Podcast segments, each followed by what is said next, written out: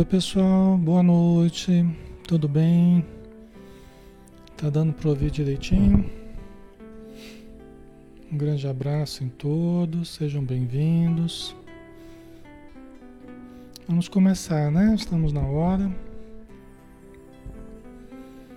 Vamos fazer a nossa prece, né? Para nós iniciarmos. Então vamos fechar os olhos. Vamos nos preparar.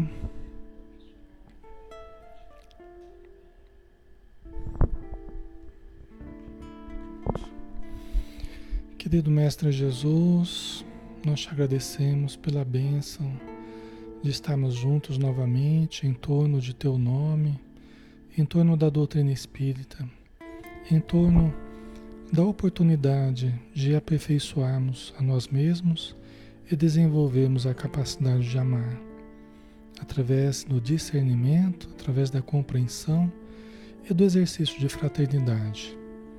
Ajuda-nos, Senhor, a ampliarmos o nosso entendimento da vida e a nossa capacidade de nos colocarmos no lugar do outro, de enxergarmos a vida e os acontecimentos de óticas diferentes. Ajuda-nos, Senhor, para irradiarmos a luz, para aprendermos a acender a nossa própria luz. E ilumina, Senhor, todos os lares, todos os irmãos e irmãs que estão conosco, e seus familiares e seus ambientes, mas abençoa também os espíritos necessitados, envolvendo-os na sua radiância, na sua paz. Obrigado por tudo, Senhor. Que a tua paz e a tua, a tua luz permaneçam sempre conosco que assim seja.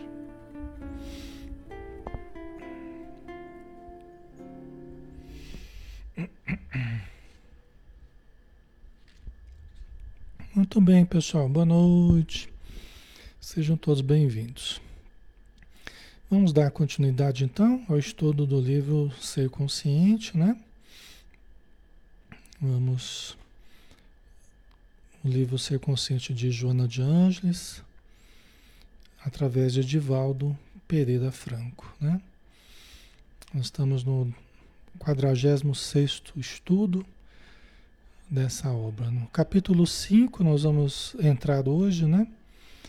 E tem como título Problemas Humanos e o tópico Problemas Humanos é praticamente uma, uma introdução desse capítulo aí, certo? Então vamos lá, né? Vamos estudar. Tá dando para ouvir direitinho, pessoal?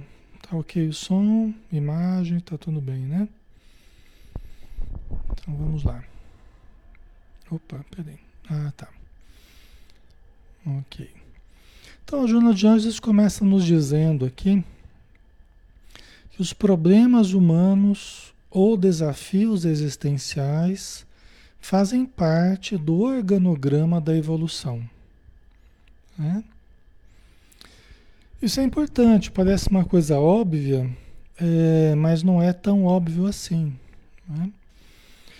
É, os problemas não são anomalias na nossa vida. A gente tem sempre falado isso, né? Os problemas não são anomalias.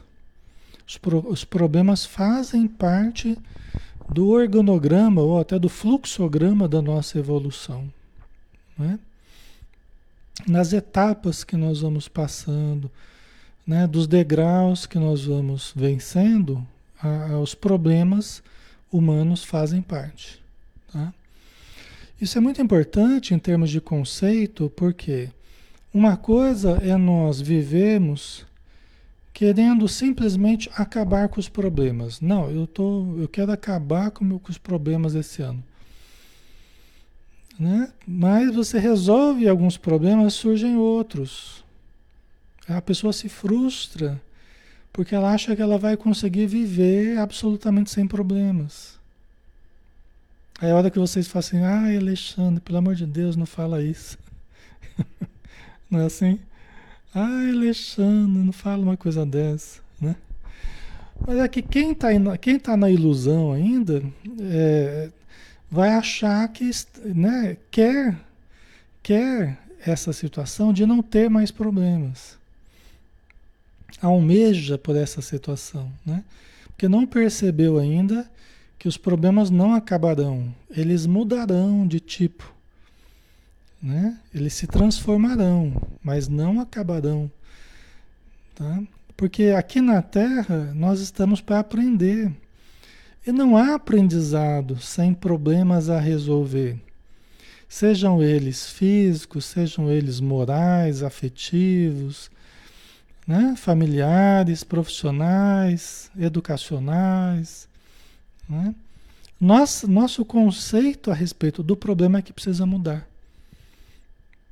Nós não vamos deixando de ter problemas, nós vamos aprendendo a resolver os problemas.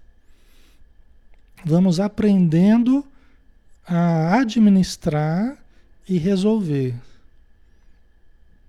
Entendeu? É isso que nós vamos aprendendo, tá?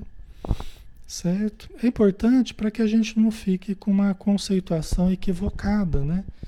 Que depois é só frustração em cima de frustração, tá? Então, os problemas humanos ou desafios existenciais fazem parte do organograma da evolução. Né? Então, nós não podemos pensar assim, ah, eu não devia estar tá passando por isso, né? Eu não devia estar tá vivendo essa situação. Né? Deus não podia ter mandado isso para mim. Deus não podia ter feito isso comigo, né? Deus não podia ter feito isso comigo.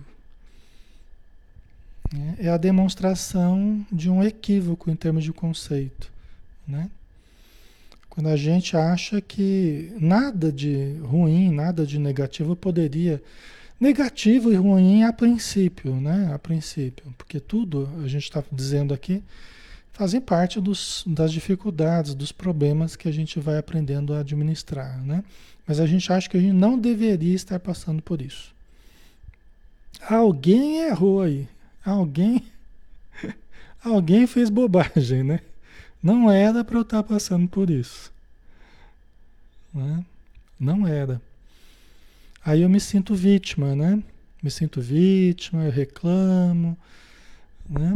Às vezes até caio na, na descrença, achando que Deus não existe ou Deus não cuida de mim, porque eu estou tendo que atravessar alguns momentos de, de dificuldade ou de problemas a resolver, certo?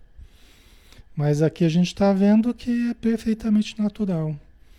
E é com eles que a gente vai aprendendo a viver, vai aprendendo a conviver e vai aprendendo a é, desenvolver, né? A gente vai desenvolvendo os potenciais que a gente tem. Certo, pessoal? Então vamos lá.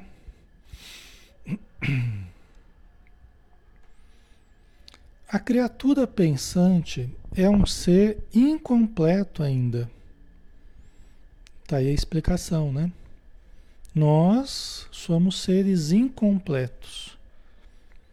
Por isso que a gente precisa ir se completando, nós precisamos ir nos desenvolvendo, porque nós somos seres incompletos ainda.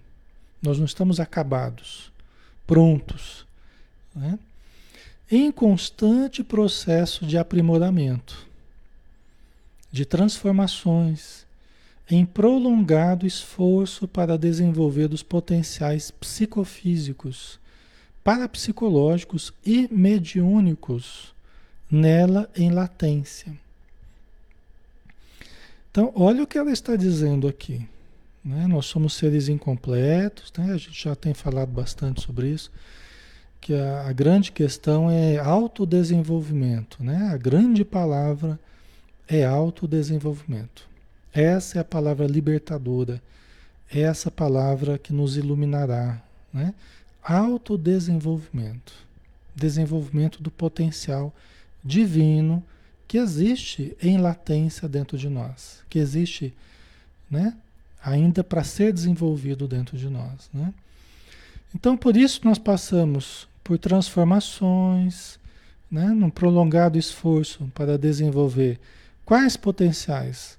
Potenciais psicofísicos, ou seja, psíquicos e físicos. Nós estamos aprimorando também a, a questão orgânica. Cada encarnação a gente a gente aperfeiçoa o perispírito e a gente vai criar cada vez corpos mais aprimorados.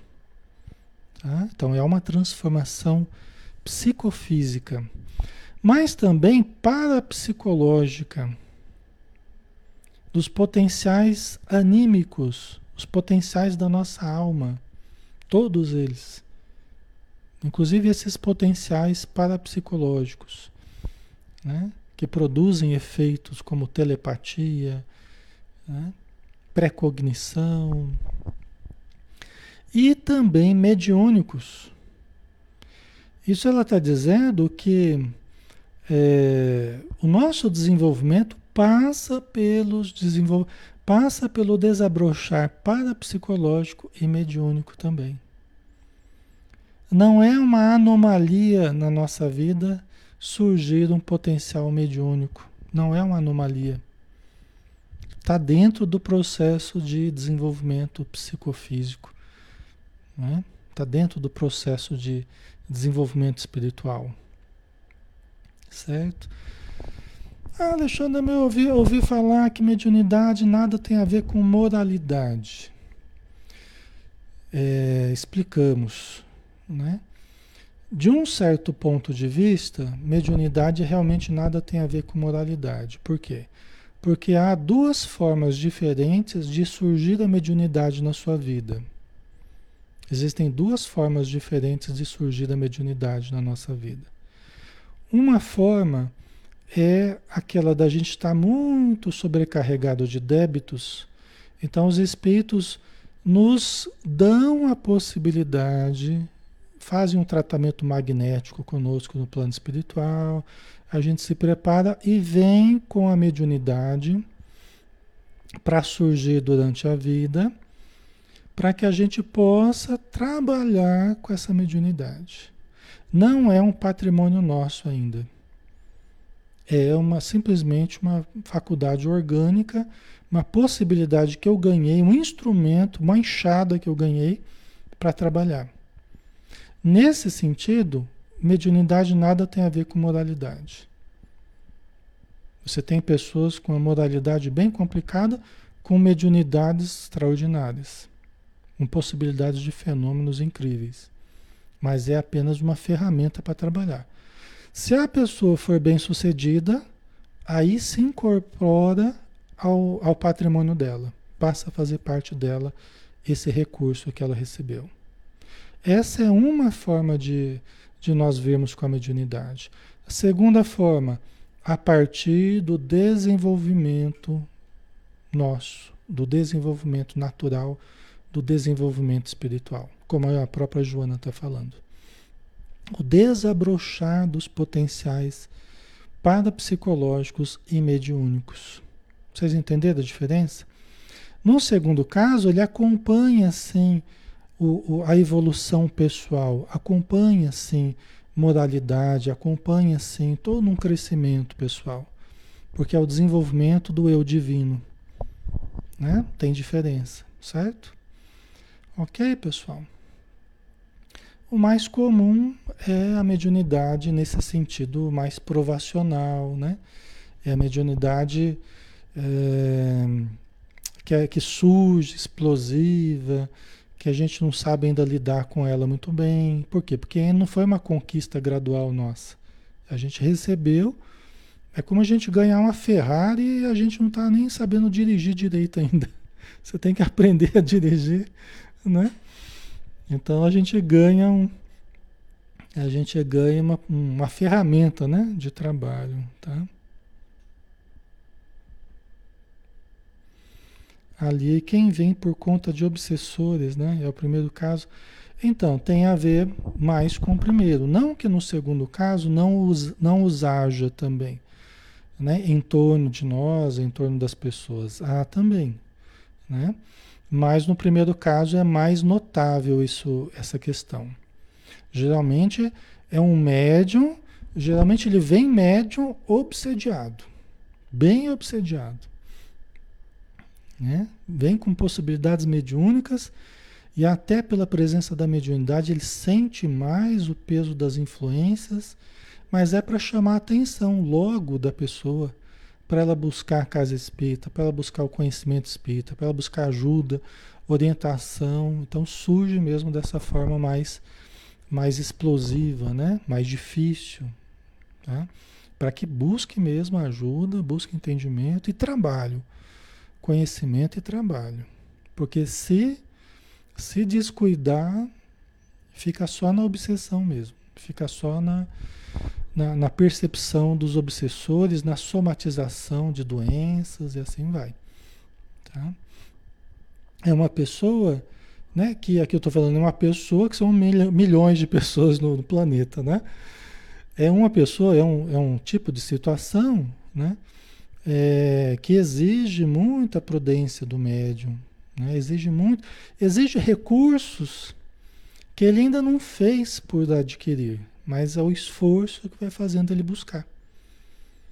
Então é como que é trocar a roda do carro com o carro andando. É, o, é a melhor possibilidade que ele, que ele podia ter. Então não adianta reclamar, vamos trabalhar, vamos estudar. Tem que ter um esforço a mais para se autodisciplinar, para se autoconhecer, para se autodomar, né? das más paixões, geralmente vem também com, com defeitos assim pronunciados, com vícios, né? que ele vai ter que aprender a, a controlar, né? Ok? Ou seja, é a gente, é a gente, é nós. ai, ai. A Maria Lígia, só na casa espírita que consegue desenvolver ou em outras religiões? Então, outro dia me perguntado isso no Face, né? Alguém me perguntou, eu respondi né, para a pessoa. Eu vou responder da mesma forma. A mediunidade não depende das religiões. Não depende da religião. É uma disposição orgânica, não é? É uma necessidade psíquica, é um compromisso espiritual não necessariamente dessa ou daquela religião. Tá? A mediunidade é uma possibilidade do ser humano. Ok? Por isso a gente encontra médiums em todas as religiões, inclusive fora das religiões. Né? O que eu aconselho, porque sou espírita e porque estou numa representando uma casa espírita, estou numa página espírita, num estudo espírita, e porque eu acredito que o Espiritismo é a religião melhor estruturada para dar apoio aos médiums. Eu de fato acredito nisso, que o Espiritismo é a religião melhor estruturada. Por quê? Porque Allan Kardec, desde o início do Espiritismo, estudou a mediunidade, nos trouxe o livro dos médiuns. Né? André Luiz nos trouxe é, um manancial de conhecimentos também sobre a vida espiritual, sobre a relação dos espíritos com os encarnados. Né? Então, no meu modo de ver, o ambiente mais seguro, porque a mediunidade é uma faculdade muito delicada? O ambiente mais seguro é o ambiente da casa espírita. As pessoas melhor preparadas para orientarem o médium são os espíritas, no meu modo de entender. Me perdoe, né? mas eu vejo dessa forma, tá? É lógico que você tem é, que você tem médiums em toda parte, né? Com dificuldades diferentes, fazendo trabalhos diferentes, mas no nosso modo de entender a melhor religião para para lidar com médiums, até porque qual religião entra em contato sistematicamente com os espíritos? Utiliza a mediunidade sistematicamente, senão o espiritismo, né? Então, o Túlio, as casas espíritas são preparadas para isso, certo, Alexandre? Sim, são os, os, os ambientes melhor estruturados nesse sentido. Tá? Inclusive, se você chegar, é, qual lugar que você vai chegar com a sua mediunidade, porque você já percebeu que é mediunidade, qual religião que você vai chegar e falar assim, olha, vai perguntar lá para o líder da religião, olha, eu tenho mediunidade, eu quero desenvolver a minha mediunidade aqui. Qual religião que vai que vai melhor acolher você nessa sua demanda? É a doutrina espírita, é a religião espírita, né? Ok.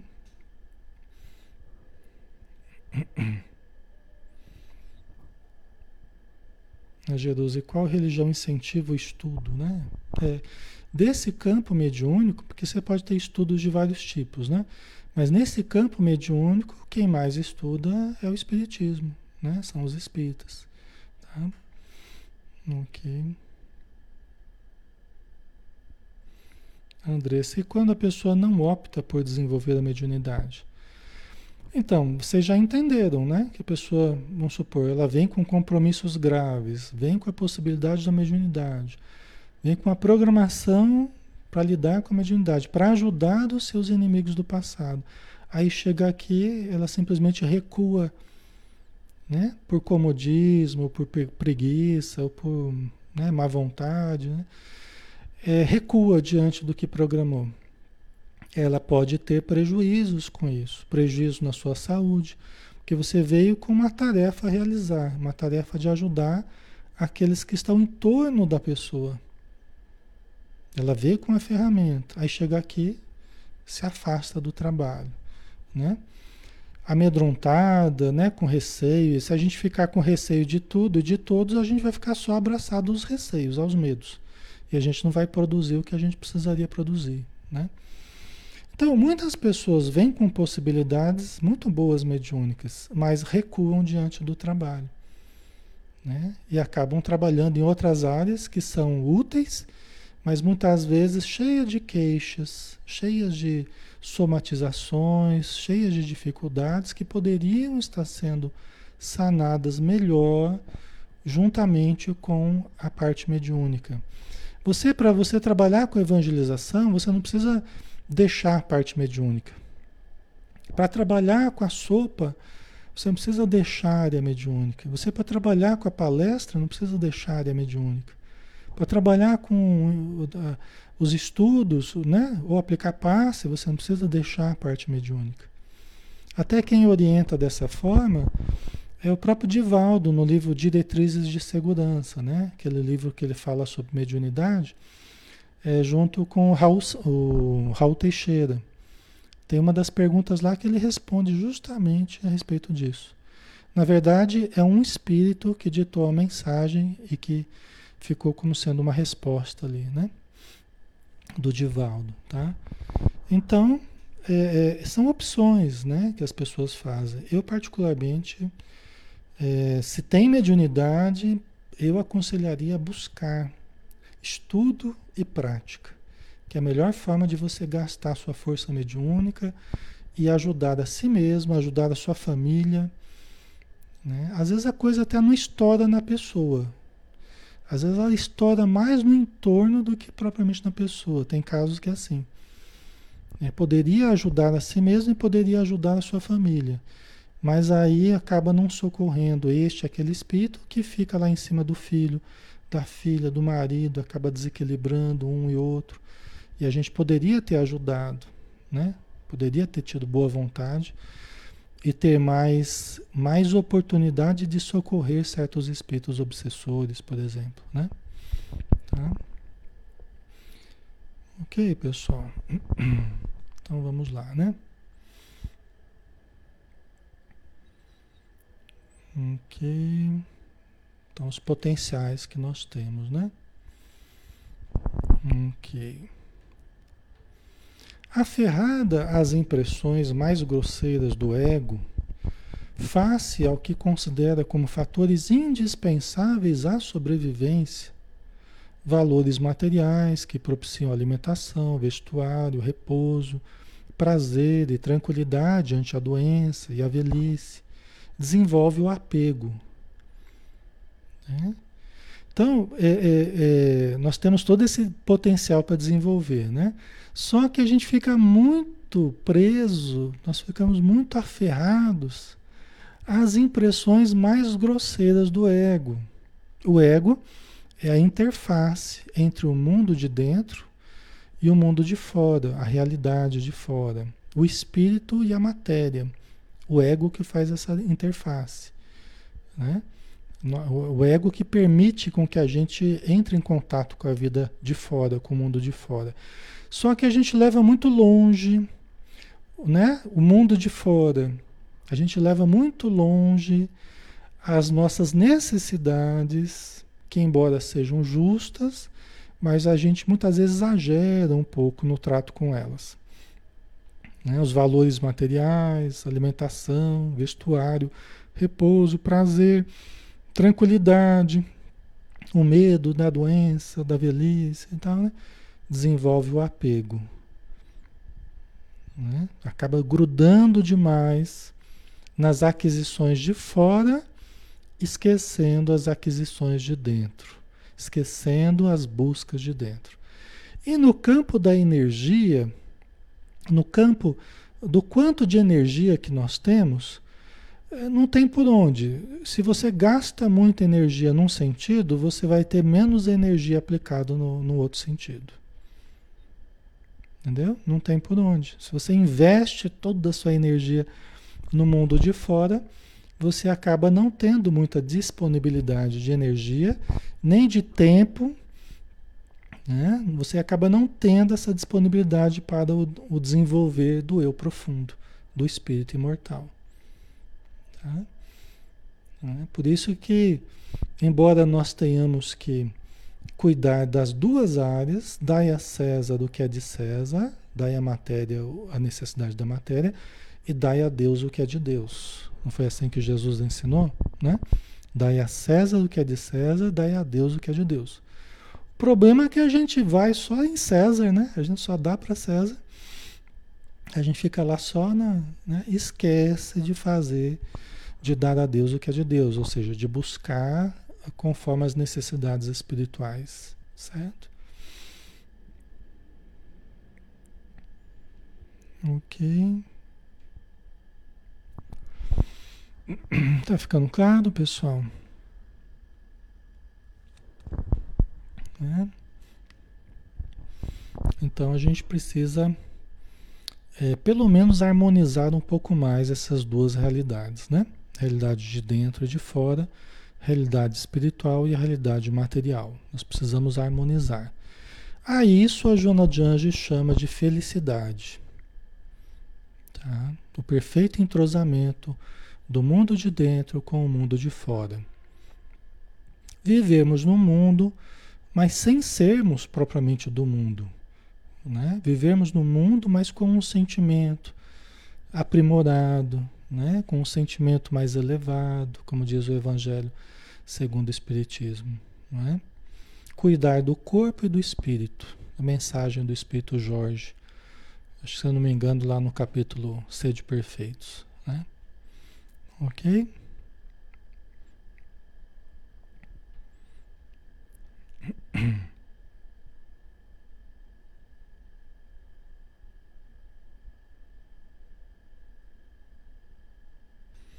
A Mônica já colocou. Quando sabemos o momento certo para desenvolver a mediunidade, como reconhecer a mediunidade?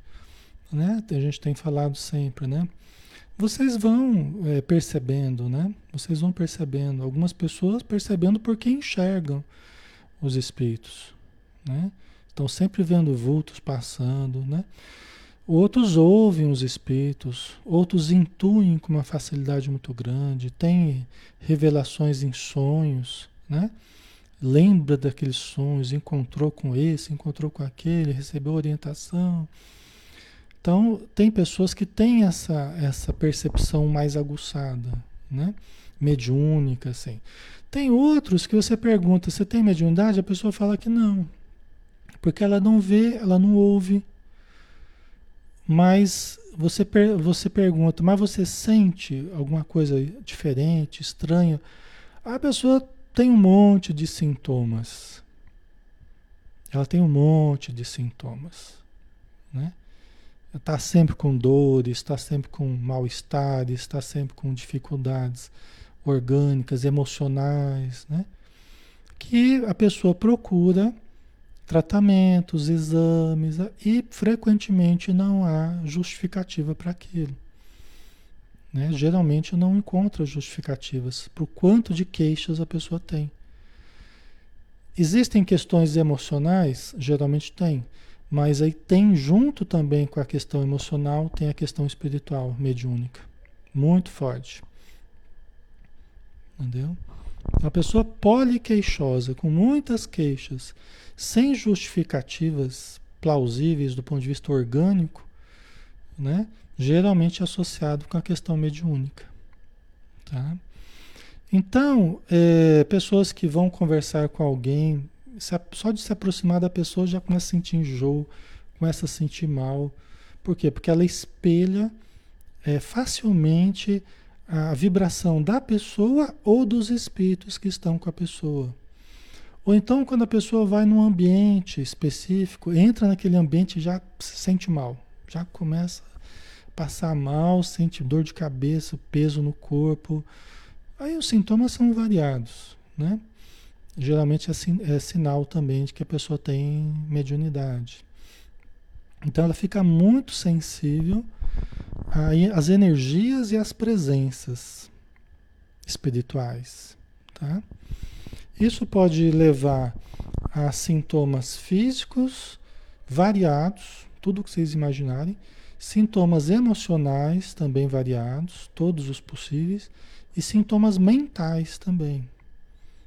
Né? Confusão mental, lapsos de consciência, lapsos de memória, né? muitas vezes é de causalidade mediúnica. Tá? Ok? Certo.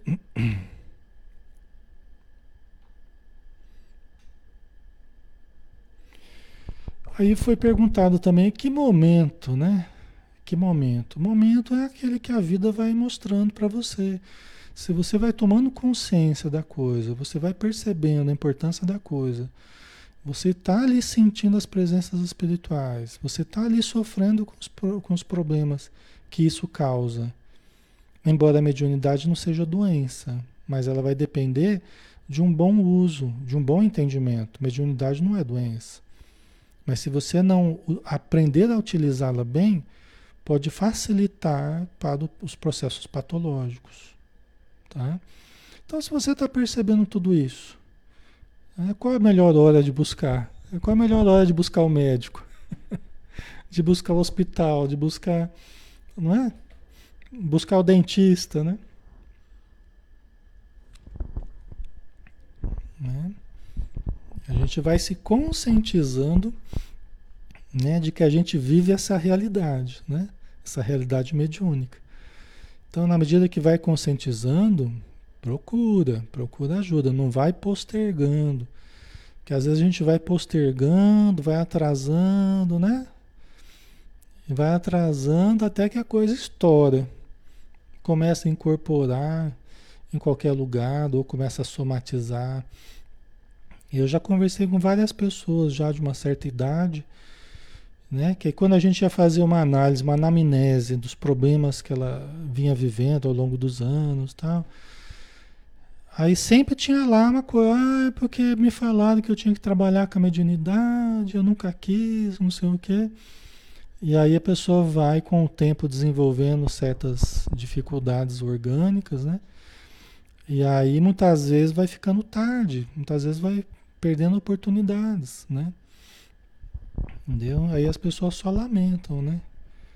Isso é que é difícil. Ok. A Gretchen, como resolver caso seja mediunidade? Buscar buscar a casa espírita, como a gente falou, o melhor ambiente para se ter.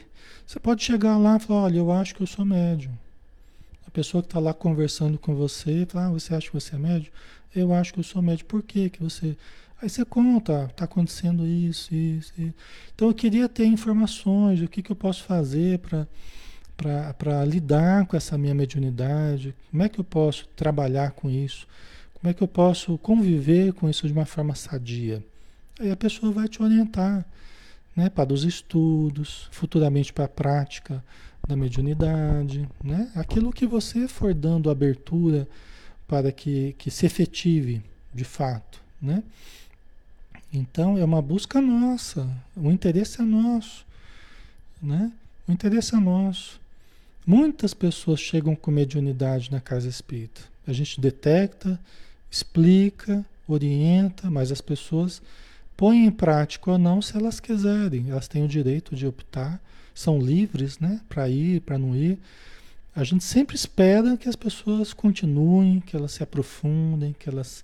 Porque a gente sabe que isso é um caminho da saúde, né? Isso é um caminho da saúde. Mas as pessoas são livres para optarem, né?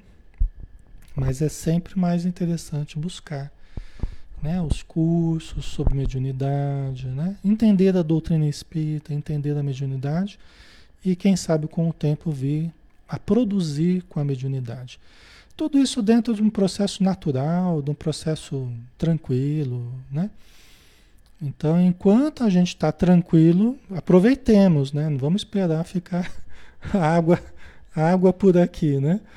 Vamos buscar enquanto a situação ainda está boa. Né?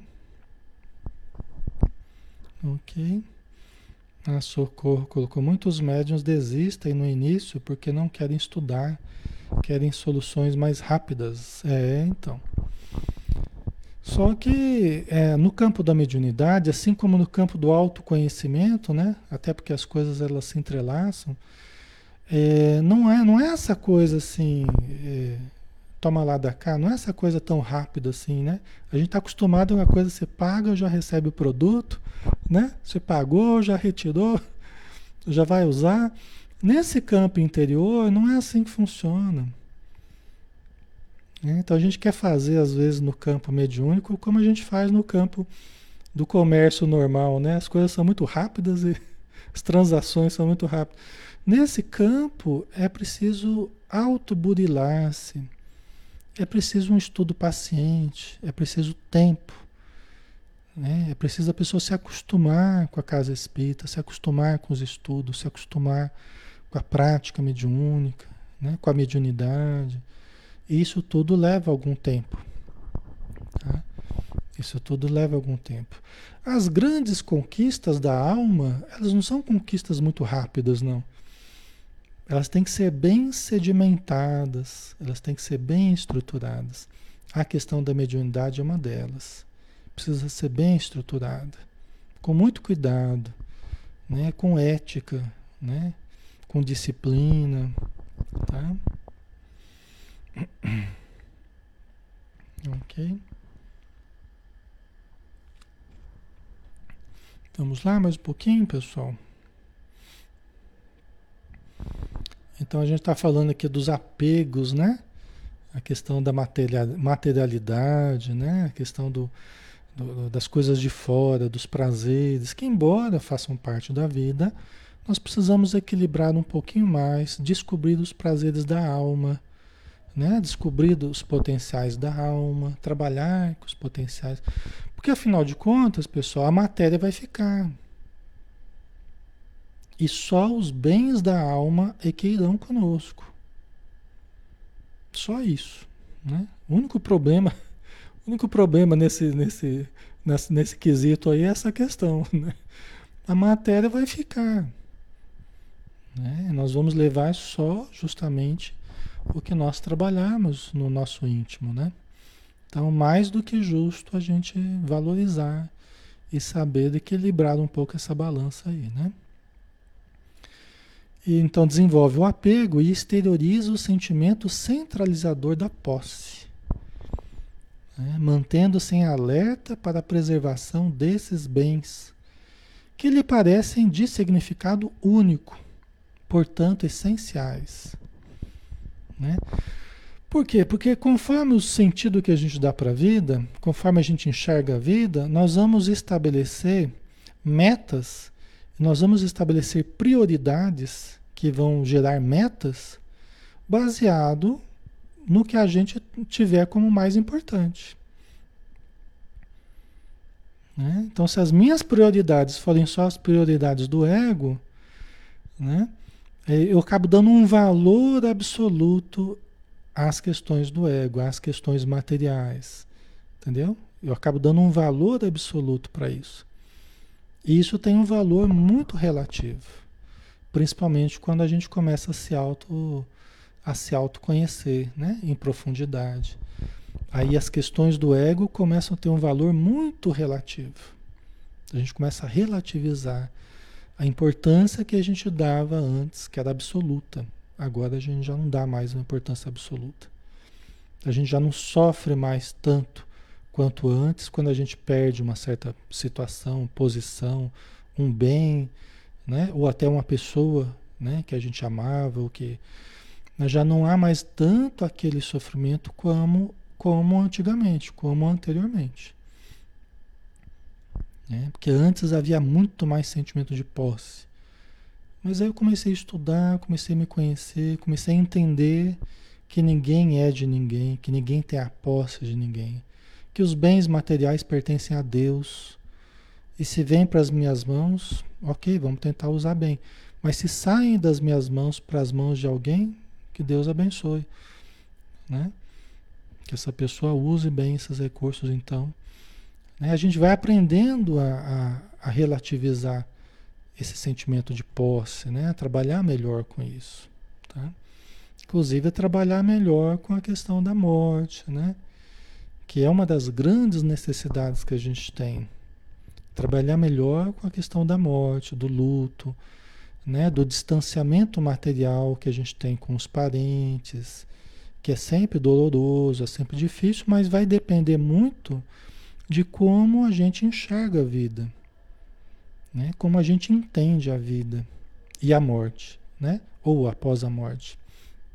Não é? Certo.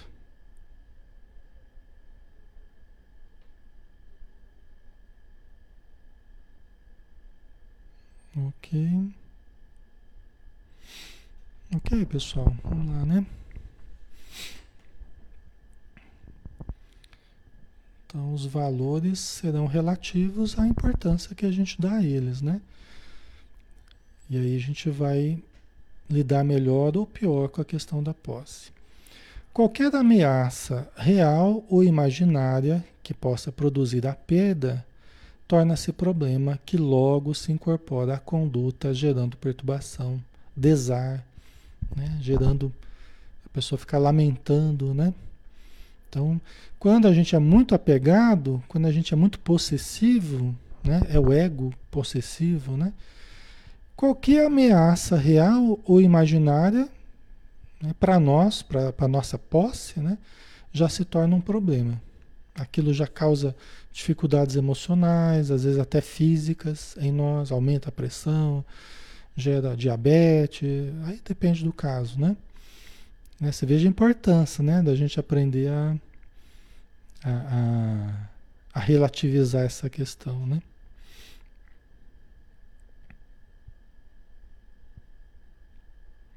Ok.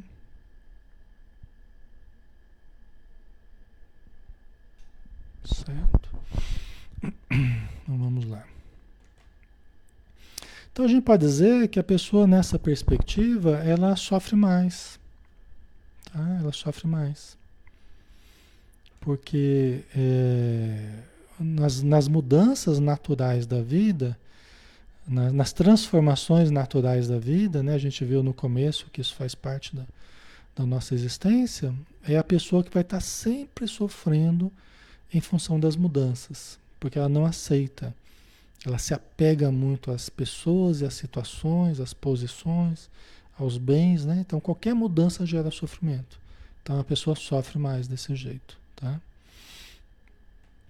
Além desses, outros problemas há de natureza psicológica, como heranças reencarnacionistas, que ressumam, que ressurgem em forma de fenômenos patológicos, inquietadores. Então, agora trazendo mais para o campo psicológico, emocional nosso do passado. Né? Nós temos dificuldades também que são naturais na nossa vida, os conteúdos do passado que emergem dentro de nós. Tá? Então, são aquelas pessoas que nós já fomos e que de vez em quando elas aparecem emergem dentro de nós, fazendo até com que a gente não se reconheça às vezes. Porque a gente falou de um jeito que não é o nosso normal, a gente agiu de um jeito que não é o nosso normal. Né?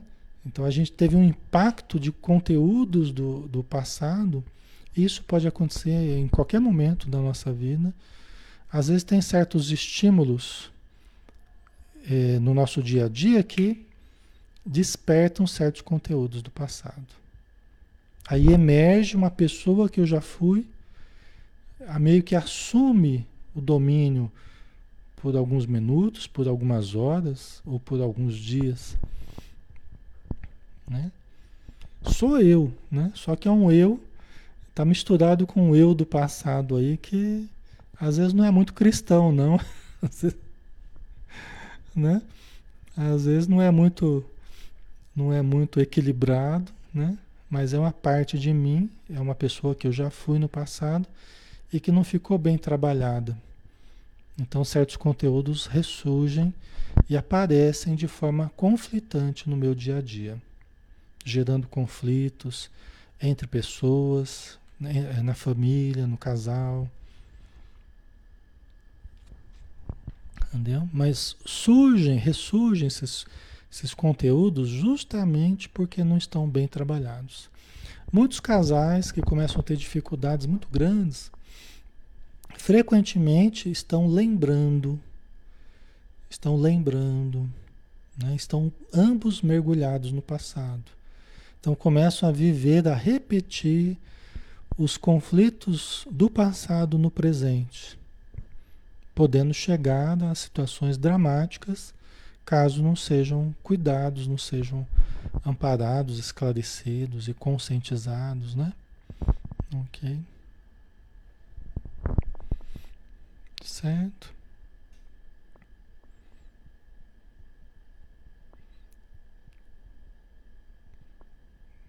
Ok.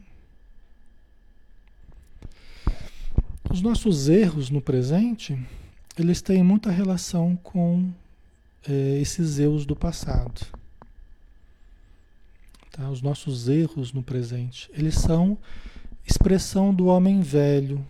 Né? Quem que é o homem velho? Né? É esses erros que, que eu tenho dentro de mim. Né? É o homem velho que se acostumou a fazer as coisas de uma certa maneira. Né? Então são esses defeitos que se expressam no meu dia a dia. Né? E eu tenho um homem novo que eu quero ser, que eu estou aprendendo, que eu preciso ser diferente, que eu preciso amar mais, compreender mais, perdoar mais, né?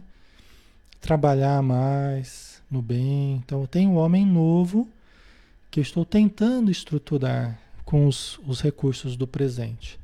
Mas ele conflita muitas vezes com esses, esses conteúdos do passado, tá? Ok? Tá ficando claro, pessoal? Tá fazendo sentido para vocês? Tá?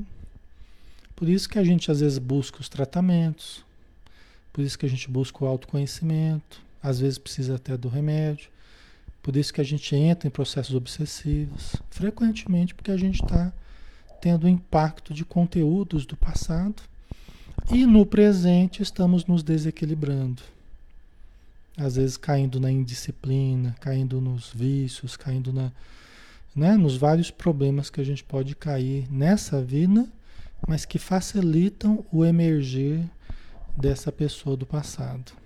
Né? Tá?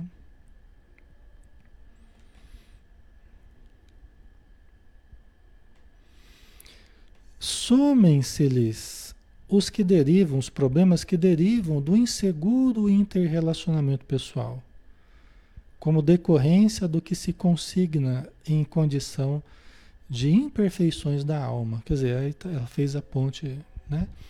Logo ela já fez a ponte aí com os defeitos, né? É como a gente estava falando. Então se soma os problemas que a gente vive já, né? No dia a dia com esses dos nossos defeitos da alma, dos nossos problemas advindos do precário desenvolvimento que nós temos. Né? Então, os que gente, os que, o que a gente chama de defeitos da alma, as imperfeições da alma, né?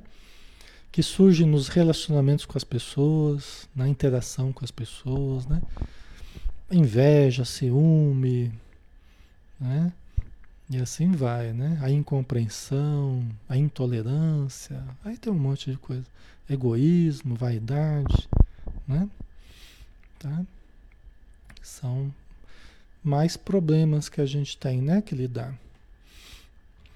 Os problemas enraizam-se, não raro, nos tecidos da malha delicada do psiquismo, avultando-se ou perdendo o sentido, de acordo com as resistências fortes ou frágeis da personalidade individual. Então, olha que interessante, os problemas eles vão se enraizando no nosso psiquismo, crescendo ou diminuindo de acordo com as, com as nossas resistências internas, fortes ou frágeis. Por isso que a gente não é bom a gente cultivar a fragilidade. Nós precisamos transformar em força. Como é que a gente faz isso? Através do exercício, através do desenvolvimento, através do enfrentamento. Né? É o como a gente desenvolve a segurança, é como a gente desenvolve os potenciais, ok? É como a gente fica forte, né? E através do desenvolvimento, através do autoconhecimento, através do exercício, ok? Senão a gente continua do mesmo tamanho que a gente estava, frágil, inseguro, né? E aí os problemas avultam, porque tudo parece maior do que eu. Tudo parece mais forte do que eu. Tudo parece insuperável. Tudo parece intransponível. Não é? Aí eu, eu, a minha imaginação cria aqueles monstros, né? A minha insegurança chama a imaginação. E a imaginação pinta aqueles monstros. Né? E a gente fala, ah, não é um bicho de sete cabeças, né? Quando a gente quer demonstrar que que não é uma coisa tão, tão difícil assim, ou tão grave assim, né?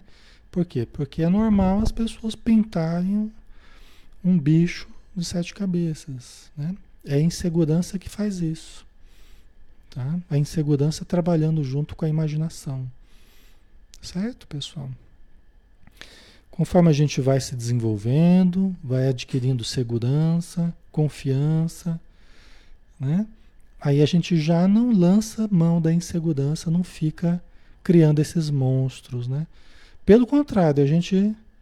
Ah, isso que. Aí esse aí que é o problema? Ah, não, isso aí nós vamos resolver. Vamos resolver. Né? Não está tão difícil, tal.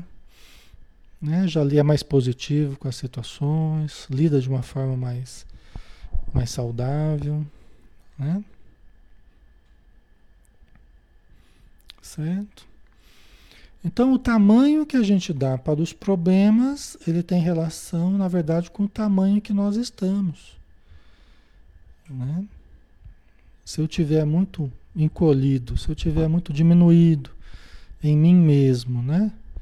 Tiver muito apagado, muito os problemas vão parecer gigantescos. Se eu estiver mais animado, mais fortalecido, mais desenvolvido, os potenciais, os problemas vão diminuindo, né?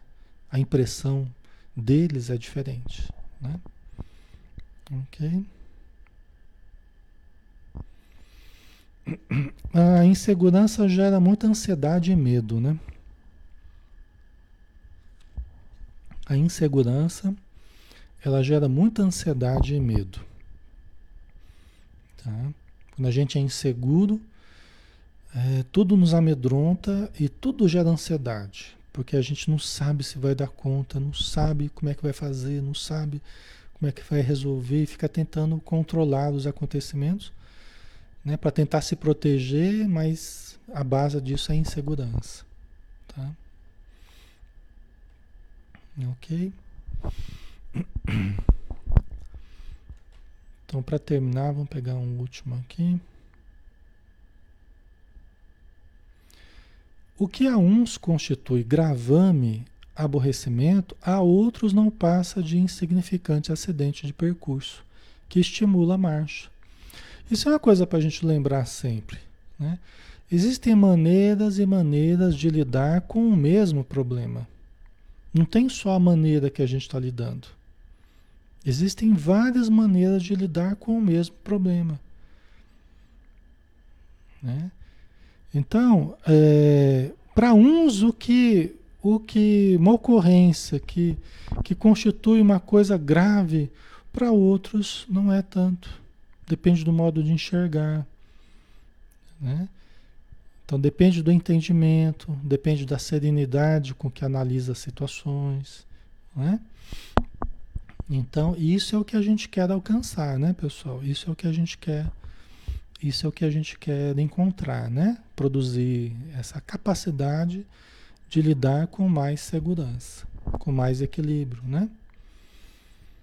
A vitória, como trabalhar melhor a insegurança? Como desfazer da insegurança? Eu até já respondi, né? Nós precisamos de autodesenvolvimento. Precisamos de enfrentamento das situações. Precisamos de autoconhecimento. Não é uma coisa simples. Não é uma coisa de sua menos importância. Não é uma coisa qualquer. A insegurança, como eu já mostrei para vocês no começo do livro aqui, ele é um, ele é um tronco que tem inúmeros galhos. Né? A insegurança é, é um tronco, como uma árvore, né? que leva para inúmeros galhos, inúmeros problemas. Né? Mas é uma aquisição importante, fruto do autodesenvolvimento, fruto do autoconhecimento e do exercício de amor.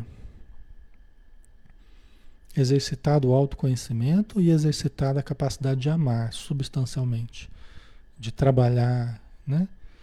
Ok? Então é assim que a gente vai adquirindo a confiança. É um processo lento mas é assim que a gente vai adquirindo a confiança, a segurança. É através do exercício. Quem, quem se recolhe, quem se encolhe, não exercita, fica agarrado ao medo, à insegurança, não desenvolve. E se não desenvolve, não, não diminui a insegurança. Entendeu? Por isso que não adianta, nós não vai solucionar para a gente a gente ficar agarrado ao medo, ou ficar agarrado à insegurança e justificar por que não faz isso, por que não faz aquilo. Ah, porque eu tenho medo, porque eu sou inseguro. Porque se ficar aí nessa justificativa, fica dando, fica dando volta em si mesmo. Fica naquele circuito vicioso. Naquele círculo vicioso. Entendeu? Ok? Então nós temos que quebrar isso aí. Como? Conhecimento e exercício de amor. Trabalho, aprendizado e trabalho, aplicação do que aprende. É isso que faz a gente se desenvolver e é isso que vai desfazendo a insegurança. Né? Por quê? Porque nós vamos desenvolvendo, fundamentalmente, nós vamos desenvolvendo a presença divina dentro de nós. Que é o que a gente tem falado sempre, a gente vai desenvolvendo o self. Né?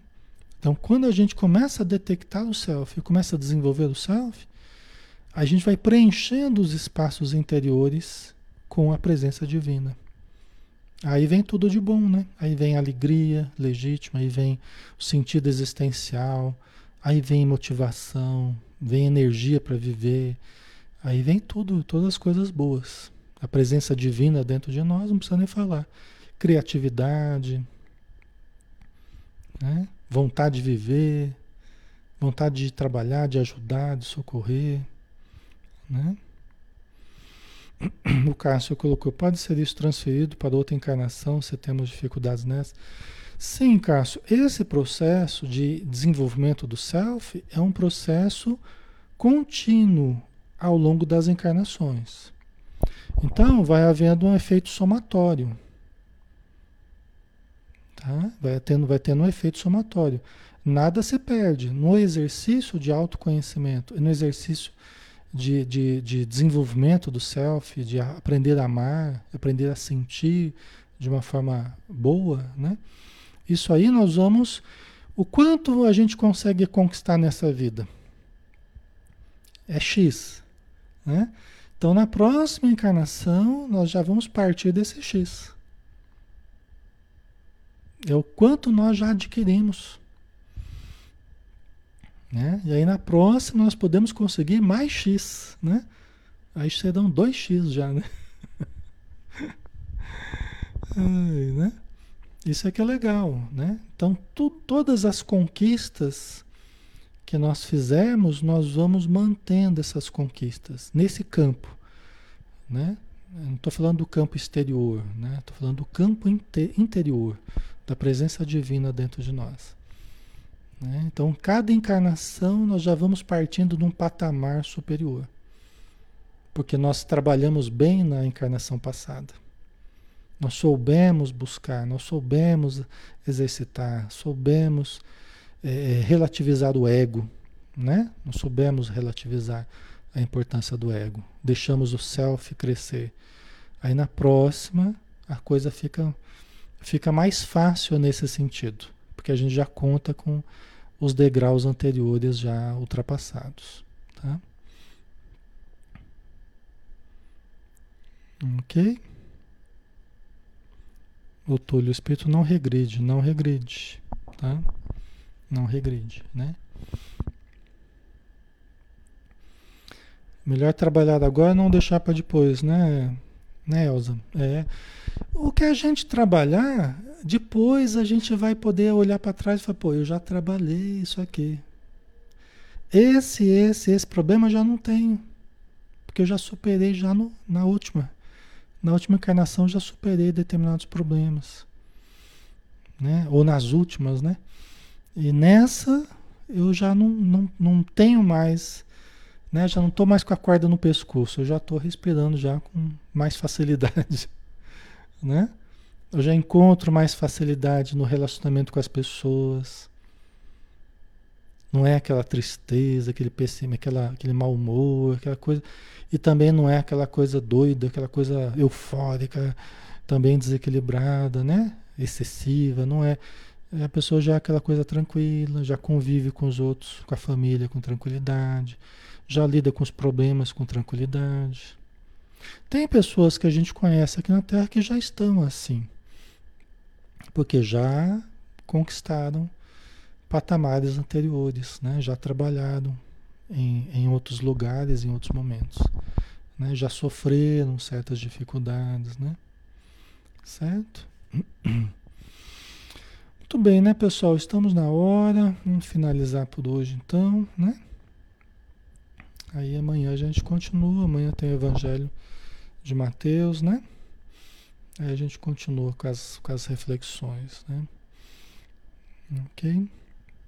Então vamos lá, vamos fechar os olhos, vamos nos interiorizar, relaxar o corpo os espíritos amigos, enquanto nós fazemos a prece, vão aplicando passos em tornos, irradiando a sua energia saudável, que recai sobre nós como uma chuva de bênçãos, uma cascata de luz,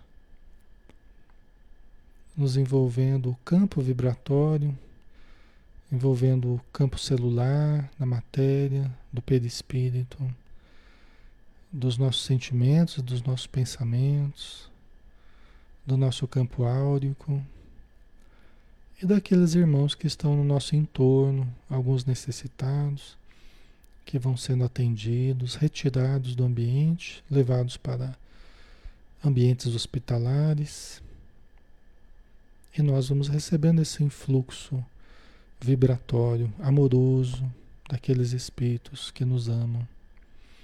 Obrigado, Senhor, por mais uma noite e que as luzes do teu coração possam tocar os nossos corações, possam tocar a nossa alma, despertando-nos para ti, para a importância de buscarmos o crescimento pessoal, de buscarmos a caridade, o entendimento.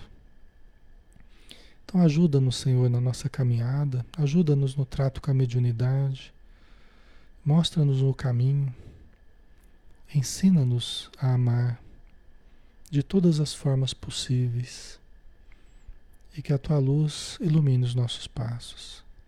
Que assim seja.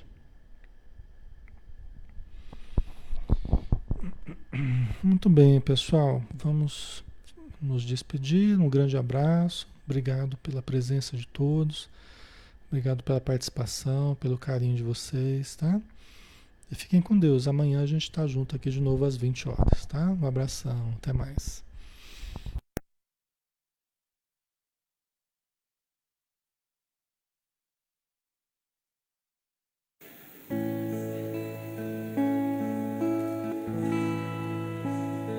Senhor meu Deus quando eu, maravilhado, fico a pensar nas obras de tuas mãos, estrelas mil a cintilar no espaço de teu poder em manifestação.